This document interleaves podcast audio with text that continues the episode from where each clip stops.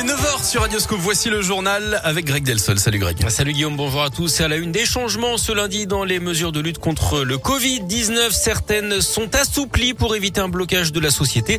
D'autres, en revanche, sont durcies, Gaëtan Barallon. Oui, d'abord, les règles d'isolement sont allégées. Si vous avez un schéma vaccinal complet, il faudra s'isoler entre 5 et 7 jours après avoir été testé positif. Entre 7 et 10 si vous n'êtes pas complètement vacciné.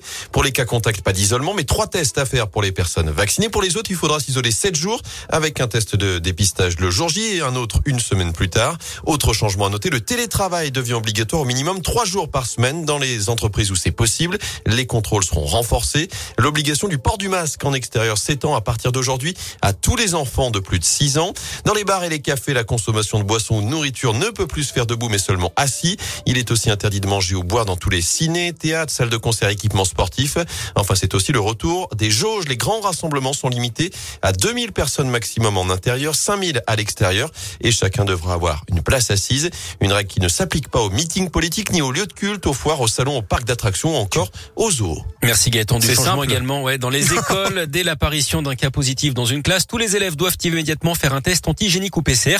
Ensuite, pour revenir en classe, il faudra deux autotests négatifs à J 2 et J 4. Les parents devront attester par écrit que les tests ont bien été faits, qu'ils sont négatifs. Alors c'est compliqué Guillaume, mais on vous a résumé la situation en détail évidemment sur ah. radioscoop.com et sur l'appli Radioscoop.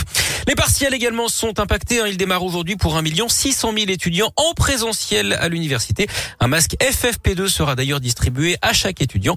Et puis notez que le principal syndicat d'enseignants du secondaire, le SNES FSU, a posé un préavis de grève à partir d'aujourd'hui pour tout le mois de janvier. Il estime que les profs ne sont pas suffisamment protégés face à l'épidémie.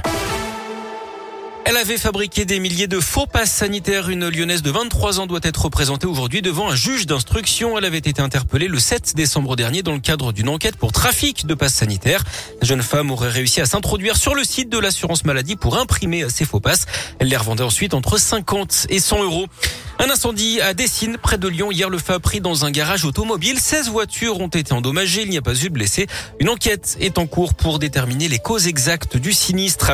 Une femme, elle a tenté de s'immoler par le feu dans l'un hier en fin d'après-midi sur le parking d'une zone commerciale d'Arban, d'après le progrès. Des témoins l'ont vu s'asperger de liquide et y mettre le feu. Ils se sont alors précipités pour éteindre les flammes avec des vêtements puis un extincteur. La victime âgée de 47 ans souffre de brûlures aux jambes. Elle a été transportée à l'hôpital du Haut-Budget.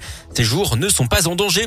Et puis les suites de la polémique que vous suivez de très près, Guillaume, hein, sur les chèvres errantes ah abattues dans la Loire. Une dizaine d'animaux tués sur ordre du maire de Lorette car ils causaient des dégâts dans le cimetière de la commune.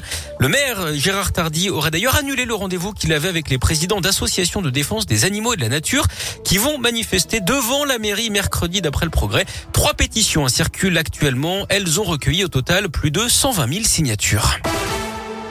On termine avec du sport, du rugby. Le loup toujours en course hein, pour les playoffs de top 14 grâce à leur victoire 37 à 35 face au Racing hier.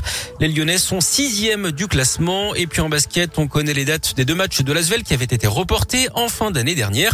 Celui d'Euroleague face au Bayern de Munich se jouera le mardi 25 janvier à 21h. Et puis le match de championnat contre Nanterre, ce sera le vendredi 18 février à partir de 20h à l'Astrobal.